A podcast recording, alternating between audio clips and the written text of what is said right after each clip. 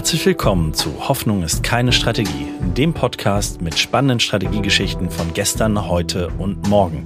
Mein Name ist Christian Underwood und in spannenden Strategiegesprächen wollen wir den Mythos Strategie entzaubern und aufzeigen, wie ihr mit strategischer Arbeit in diesen volatilen Zeiten gewinnen könnt.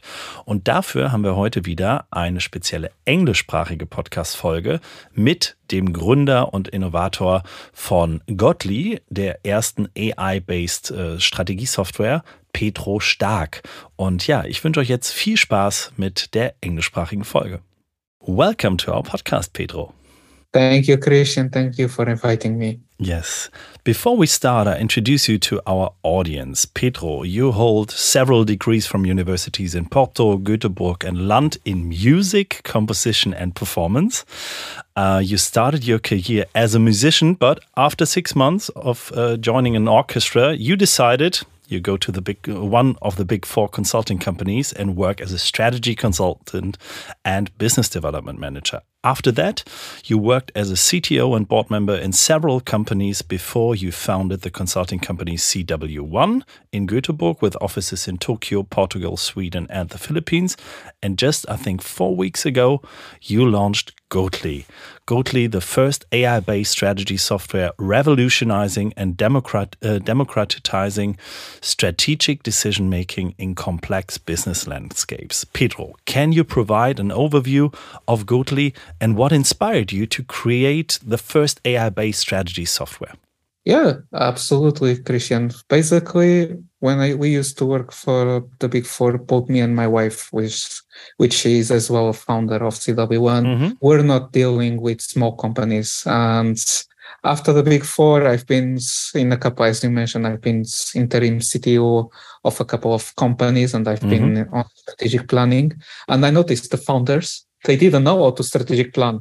They would idea and they would say, "Okay, let's go for this." And I was like, "But this is not the strategic, the right strategic move to do. We are not even working within a framework, and that would be the problem because they mm. would not validate their ideas to the point of coming to the market and assure." the successability and the feasibility of the idea and that's decided to me to say okay it's time to actually changed that and we started focusing on CW1 on this segment of the market. Mm-hmm. But the problem is it takes us too much time to deal with meetings with clients and sometimes just to say this is not feasible we mm. would have to have a 30 minutes to one hour meeting so we said no let's digitalize this and let's create an ai model that can say that to our clients so that we can actually reduce the procedural processes that we have within cw1 mm-hmm mm-hmm. and actually move forward because we have more things to do, especially when it comes to financial scenarios or market research. It takes us too much time, so we prefer to focus on rather than uh, sitting in off hour meetings to say to the clients, yes, it's feasible. Okay, yeah, that, that's pretty cool. And that connects me really well with you because I had the same feeling. So created something else with our strategy frame, but uh, we're like-minded uh, in yeah making it more efficient and effective using strategy all over. So. Um, who is the target group for Gotely and uh, how does it uh, cater the strategic needs of that target group? On the first glance, if a person goes into Gotely, mm -hmm. will understand that the main group that we focus is startups and mm-hmm. the entrepreneur who just started now doesn't know the terms doesn't know where to start mm. and maybe read here or there in startups.com or y combinator yes you need to do this and validate your idea but they don't know how to do it so we decided okay let's make the application completely free for this target group and we offer that part of the idea validation to them mm-hmm. for so that they can come along. Then, of course, we focus as well in the guys who have already passed the thing, have their product, but they are not getting traction mm-hmm. or want to set up the mechanisms in the company in order to grow. Mm-hmm. And that's where with the other two parts of Gotely comes that one is a monitoring system where mm-hmm. we divide their companies and their focus areas in eight different areas and we coordinate and uh, help them setting up the systems in these eight different areas of the framework mm-hmm. and then we have as well the capital raiser where we help them actually establishing the pitch deck the scenario projections the pnls and all the financial instruments that are necessary mm-hmm. to show to investors and even help them because we have a network of investors and ventures behind us mm-hmm. and we help them connecting them to them by knowing okay if you do this your probability will be 10% higher mm-hmm. rather than don't. So please include these in your meeting pitch so that the investor knows. Because, for example, one case that happened to us, we got a pitch where the projection financial was two columns with eight cells of quarter one of 2024, quarter two. And we were like, uh, what is this? It doesn't work. Mm. And of mm. course, we needed more and it needs more. And that's what we do with the capital raiser. And basically, Gotely is for this. We are developing actually a new thing, which is a Signals. It's a um, platform that is aware to news and websites of the competitors and mm-hmm. when it benchmarking mm-hmm. and actually uh, gives automated signals saying, hey, your competitor on your ben- last uh, benchmarking analysis is up to this on this business model. Maybe you should be aware and we are mm. developing and we're gonna release that within two weeks from now on. Okay cool. Yeah thank you for uh, gi- give us that that look into your uh, innovation pipeline. So it, it doesn't stop. So you're still adapting uh, to to to market needs. But um, why do you think um, this or the product Gotely is not working and, and I'm thinking of you, you, know German clients and you know German Mittelstand because you worked for for for a few of them and um, uh, could they use also Gotely? Yes and no. That's the thing. We want with Gotely to create a relationship with them, and mm -hmm. we mm-hmm. want to understand that if they want something on the general side, mm -hmm. because German clients and German entrepreneurs they are two different persons, I would mm-hmm. say. Okay. German guy who is himself and thinking about progressing, and the German guy who is actually thinking on the company. And at the same time, it's the same person. So we mm-hmm. have a person that in the morning, as soon as he wakes up or goes to bed, is on social media and is on ChatGPT mm-hmm. exploring the things, but the same person during the day sitting at the table and on multiple meetings and actually being very precautious about his IP and the way he does things. Mm. So we want him to realize, okay, I have this tool that I can play in the morning when I wake up and mm-hmm. when I go to bed. Mm-hmm. It gives me some ideas, some new things. Mm-hmm. But during the day, I want actually to reach through CW1 and talk to them because I need more things and I know that they will protect my data and they will not put it on the algorithm for others to use. Mm. So yes, the German can use it as well, mm-hmm. but to understand that it's a a big process. It's not one single process that it's not okay. just a play and it's going to work. It actually needs to talk mm. more. Yes. Mm. Is that a special German thing, you would say? A little bit. I don't like mm. to hmm. label people, but yeah, yeah absolutely. Uh, but but you see how how many yeah uh, uh, subscribers do you have on your software? So where do they come from? Yes, we have we reached actually yesterday the meta of 800 subscribers, which is quite a lot. Cool. From of them, it's already 200 are premium subscribers, mm -hmm. which is good. Mm-hmm. And I would say when we look at the data, 10% are German, which is quite surprising. Ah, but you see. when looking at their behavior, it's what I told you. They are playing with the tool and still mm. evaluating where it yeah. goes. Yeah, our sure. self-learning process, because our validation was done in a very speed time, mm-hmm. and we learning. Okay, this is what people want to see, or mm. this people understand. Maybe we should simplify this or that. Mm. That why we are still learning with them as well. But German market, DACH market in general, mm-hmm. it's always a special market mm-hmm. because there's always people worried with our IP, and I cannot do this here, otherwise they will uh, come and uh, steal our ideas. Yeah. Yeah, absolutely. But where does the data that you're using uh, come from, and uh, where is it located, and how you're working, uh, or, or, the model that you also developed? How does it work? Basically, while I were me and my wife, we were on a long consulting uh, project mm -hmm. away from uh, CW1. our sister-in-law, which managed uh, operations in Philippines and mm-hmm. in all world US, she has been doing a lot of market research mm-hmm. and studies and actually studies and benchmark studies. So we gathered for the period of two years, plus in the conjunction with some of the bigger partners that we have, because we still work with our own yes. mm-hmm. employers. We still mm-hmm. have access to their data and they were kind enough to actually say, okay, what you're doing, it's awesome. Mm-hmm. Here's a, a huge tranche of data. So we arrived in October 2022 and we have 500 TBs of financial data, business model data, market mm. study, market research, okay. analysis. And of course, we said, okay, we have enough data to train an algorithm and a model and mm-hmm. forward. And we start developing, conceptualizing a model. And we arrived mm. in March and we said, okay, the model is ready, we can use it. Okay. So for any industry, or do you have some special fields?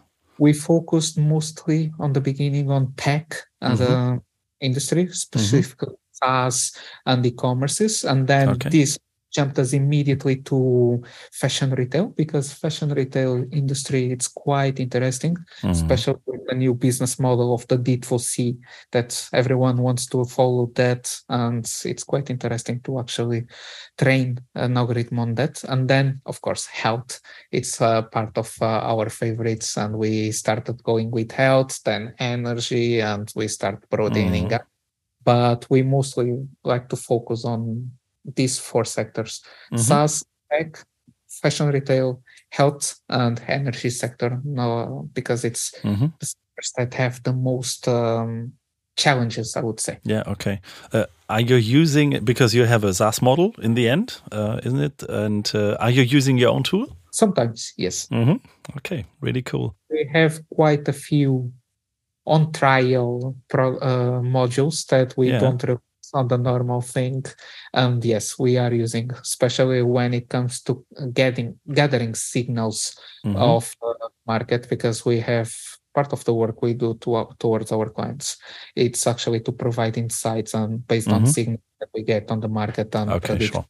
castings. Mm-hmm. And we have a module that we have been training, um, sort of, let's call him a robot that mm-hmm. tells this is about to happen be careful or this is a might happen in two months for example today in the morning when i read the news and i saw that biden is considering the um, the threat of putin quite real and at mm-hmm. the same time dictator to Jinping. I already quite predicted that that would happen, even if Antony Blinken on Monday was like, yeah, yeah, we are friends again. I was already quite assuring that that would happen. And this will have uh, actually repercu- economic repercussions because it has, it's somehow related mm-hmm. with uh, few uh, trade routes that come from the products of China mm. into US. And we got this signal already last week. That's why we knew, okay, this might happen. And mm-hmm. the clients that were affected with this, and they are enterprise members of Gotely, they were informed immediately this might happen. So take the precautionary preventions in mm-hmm. order to avoid this. Mm-hmm. So yeah, we use Gotely on the part of enterprise grade level because we have more software behind. It just it can't be allowed to everyone. Sure. Otherwise, it's a problem because the normal startup will start getting this and will get lost in mm. this process.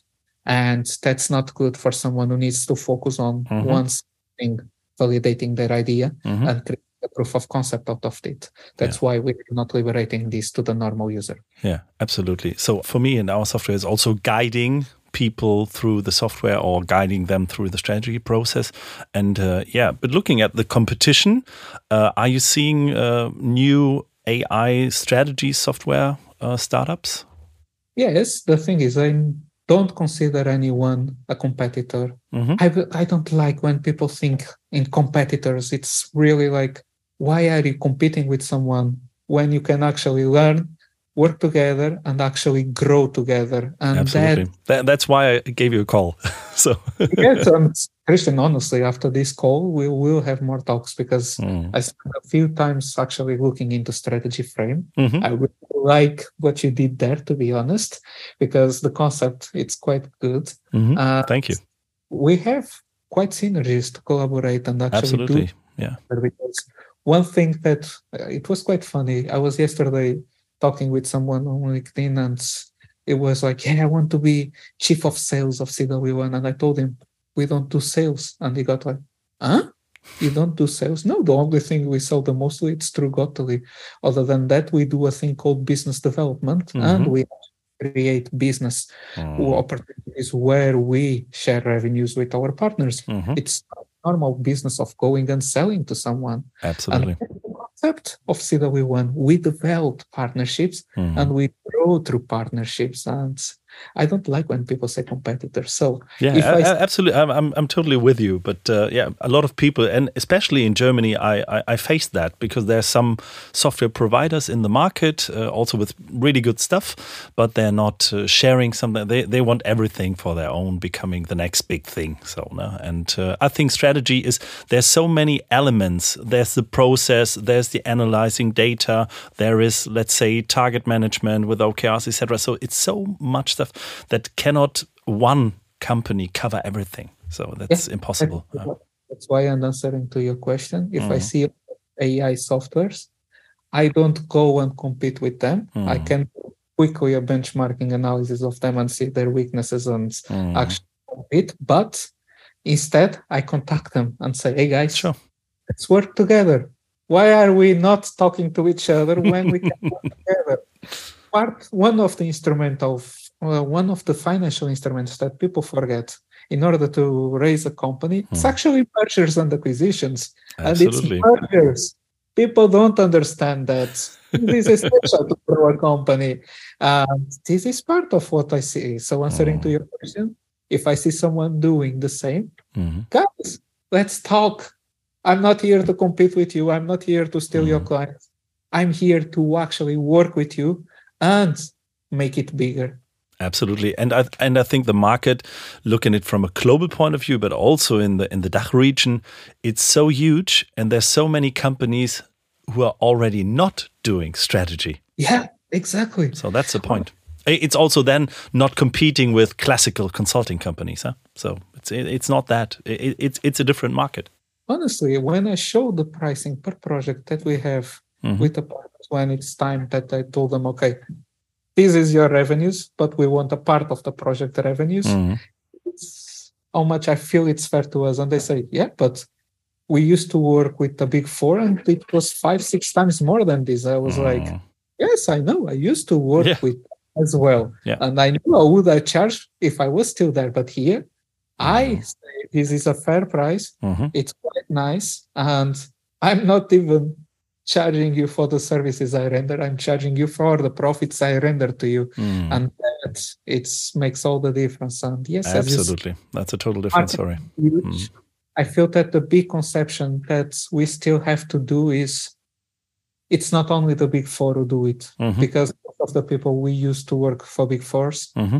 we got out and we started mm. our own things and that's the new challenge it's actually to show people that it doesn't belong only to the big four anymore. Absolutely. We are all doing it. Mm. Yeah, I, I, I, totally agree with you.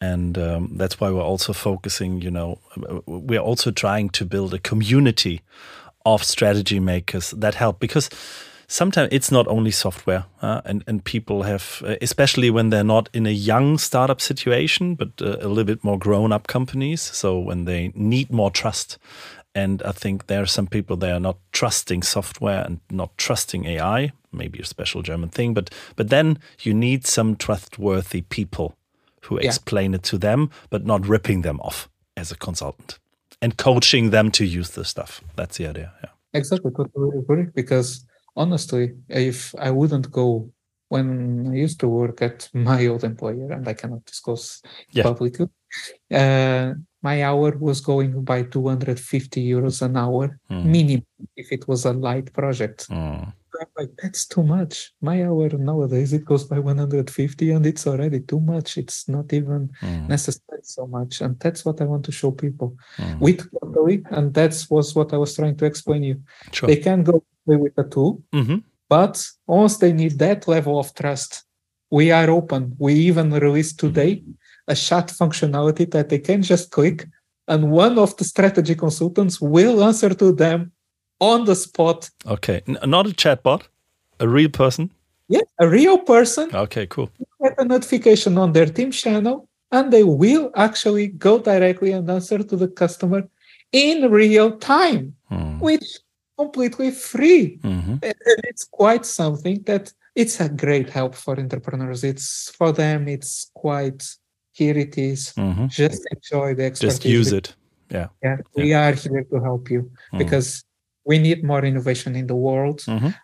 example, you are in German. One thing from the time I used to work as a CTO in Germany, one Mm. thing that I battle all the time was still using Java in every possible system in Germany, especially when it was to report to state uh, entities Mhm. Using Java and really dinosaur technologies. And I was like, why are they doing that when we have in the market way more innovation? Mm. and it's not being used. And they said, no, we always have done it like that, and we'll be doing it like that. Mhm. Oh, because it's a door that says, okay, but you're not following up with the, uh, the global evolution. And when we look at the macro trends that go around, Mhm. we see German market is not evolving so fast as, for example, the Nordic market in when it comes to innovation. Mhm. And this needs to change. And it goes all from strategists that Mm. say, look at the trends, change your opinion, trust Mm. more technology, move forward. And talking about uh, trends, so and w- we see things coming up now, and some are adopting, and still some companies are still trying to go for the old business model. And and and, and that, that's a big problem. But um, I think um, you know starting or experimenting with new things. Uh, maybe it's a German thing, but just in an engineering as an engineering point of view, not as a technology tech IT thing. What they're doing and and finding new business model in that sense. So, um, so you see the Nordics uh, before that, US for sure, and also in Asia because you also have some offices there. So and Yes. they're not looking about uh, data privacy and things like that. Huh? I think the most problem of the Germans are being afraid of going into the gray area. Mhm. This uncertainty. Yes, talking about a little bit about health, German health sector, for example. Yes. There's huge regulation Mhm. that is necessary, and there's the constant fear. If I break it, the general attorney will come after me. There's Mm. always this yes. fear. Yeah. But there's also a gray area. And Mm. sometimes it's okay to be in the gray area Mm. to try things. If the state approves, sure, let's say innovate. And that's why, for example, in the past, talking with the during COVID, talking with the DEMIS Mm. system, the Mm. reporting system was a huge challenge Mm. for all the new guys that said, okay, we have now a COVID testing software for pharmacies. We want to include in this in the pharmacies. Mhm. But to connect that, there were still people like Telecom and other bigger players saying, no, you need to use Java or use this archaic, Mm.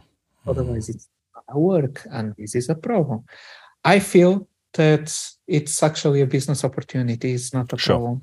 Yeah. Because there are paths to people say, okay, but let's look at the regulation. What is necessary? Mm. ISOs 13485, 13045, 13175, all the medical ISOs. Let's look at this. Mhm. What they require, even what does the FDA in the US require? Okay, is it according to their compliance? Let's consult with an auditor to check it's compliant. Mm. It's approved. Move forward and new business models come up.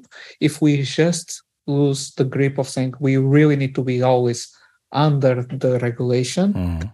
maybe we need to find the loophole on the regulation, the gray area, Mhm. to actually proceed to do new business models. And that's actually the future. I've seen in the past eight months and probably happened to you as well, Christian. We saw companies going completely bankrupt and mass layoff Yeah. all over the world and Yeah. for one single reason. And this is the problem nowadays. People are not adjusting to new business models. Mm. They are going towards the old one. Mm. I see so many people on LinkedIn still sending message and saying, "Hey, we are doing this and selling this, and this is our outsourcing model." I don't want outsource. I have my own BPO in uh, mm-hmm. Why do I need outsource your services? I have my guys there yeah. that or my guys in Portugal that do it. So mm-hmm. would they even contact me? Or moreover, Germans and Nordics and mm-hmm. And even US, they have all developers in house. So why would they outsource? Mm-hmm. That business model is clearly doomed and it's clearly not going forward. Mm. It needs a revolution. And that's what people miss, that they need to look at these new things of innovation mm. in order to go forward. And GDPR, I can tell you as well, our company, our legal department, it's actually living with a lots of cases of mm-hmm. our clients that want to sue someone for data breach because people are not respecting GDPR and that is ruining their business model. Mm. But uh, GDPR itself, clause 97 says, A, the country regulation overlaps GDPR actually. Mm. And this is the loophole, and it's possible to actually do multiple things within mm. this loophole. And that's what people need to understand. It's even yep. possible to develop business models around this loophole.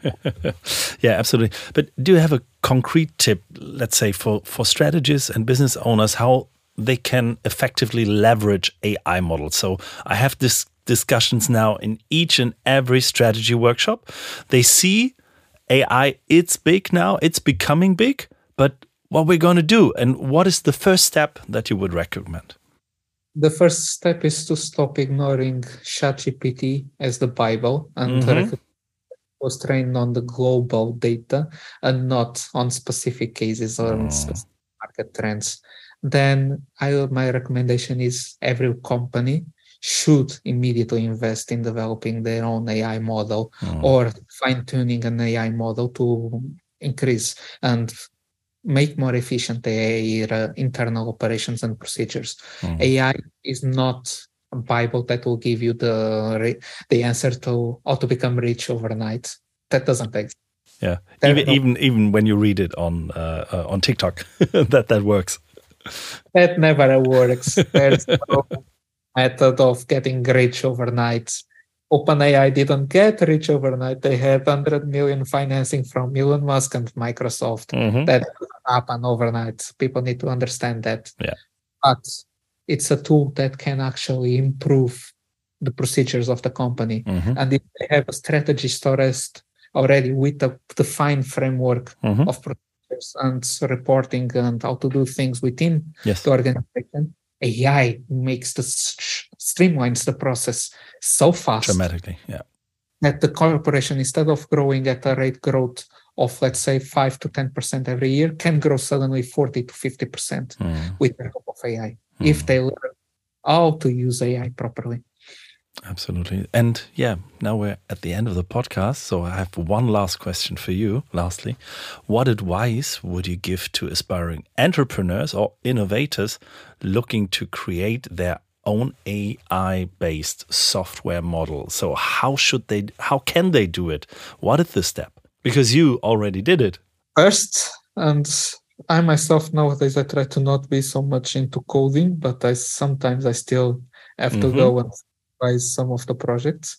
but the first step is to warn them be ready to knock your head in the wall many times because it's mm. a new mm. world, it's complex, mm. it's advanced, understanding what is NLP, what is semantic analysis, what is sentimental analysis, clusterization, and all these conceptions. Mm-hmm. It's quite tough to learn. But once they get it, the possibilities are innumerous. Mm. And it's not getting rich overnight, but it's creating organizations and um, entities and business models that mm. will work because the AI will make sure that everything is running smoothly. And even when it comes to bug tracking and making sure if there are gaps in the process, mm-hmm. the AI can recommend that. And that is mm. really something unique to make the processes and ideas to come forward and be successful. So my advice to the normal entrepreneur that wants to use AI, it's actually don't go for ChatGPT. That's not gonna work. Integrating a ChatGPT on an application, if it's not for text, it's not the, mo- the proper model. ChatGPT mm. to generate text, but if it's to develop like a BERT model or a um, distilled BERT, these kind of models that were really fine tuned in uh, semantic uh, sentimental analysis and mm-hmm. all the polarization of nodes and these kind of hard concepts, they actually streamline the processes for us. Mm-hmm. For example, made us actually optimize the way to okay, this is the market, this is the size, this is our idea, mm-hmm. how much feasible it is. And this wasn't possible before this without possible. Yeah. Uh, researching how to do this. Mm-hmm. And streamline that. We do that, and in 10 seconds, we get this answer, which is quite incredible. And it's all about AI. So, my advice is that research, be prepared. It's tough, but the rewards are even more rewarding. So, just go for it. Yeah, thank you very much, Pedro, for your time and for sharing those great ideas. And I'm really looking forward. I'm really curious what you're uh, what you're launching in the next weeks. I would say or days. It's not like yeah. that you're launching it in one year. So and and it's still developing. And uh, I'm really looking forward. And yeah, looking forward of yeah how we can more cooperate maybe with a Strategy Frame. And I, th I think when you're talking especially about that thing, situation analysis, market potentials and competitors analysis. So people are struggling and we're trying to get them step by step in the workflow. But if there's an AI model and they're just putting the data and get it in like this, that would be perfect. Yes, exactly, Christian. I'm always open for collaborations. That's the thing. And I'm That's always really open cool we talk. I don't see others as competitors. I see them as partners. Me too. Thank you very much, Pedro. Goodbye. Goodbye.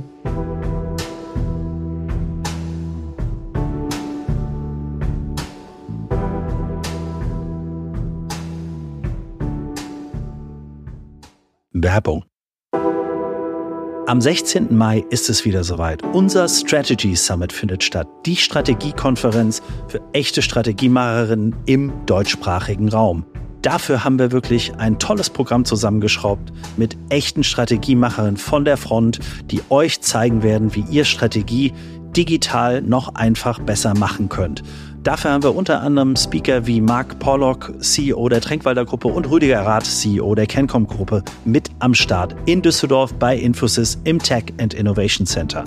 Was müsst ihr jetzt noch tun? Geht auf unsere Seite, findet ihr auch in den Shownotes www.strategy-summit.de und sichert euch jetzt euer Ticket mit dem Gutscheincode Community10. Community alles groß geschrieben und 10 als Ziffer. Wir freuen uns auf euch. Wir sehen uns in Düsseldorf. Ende der Werbung.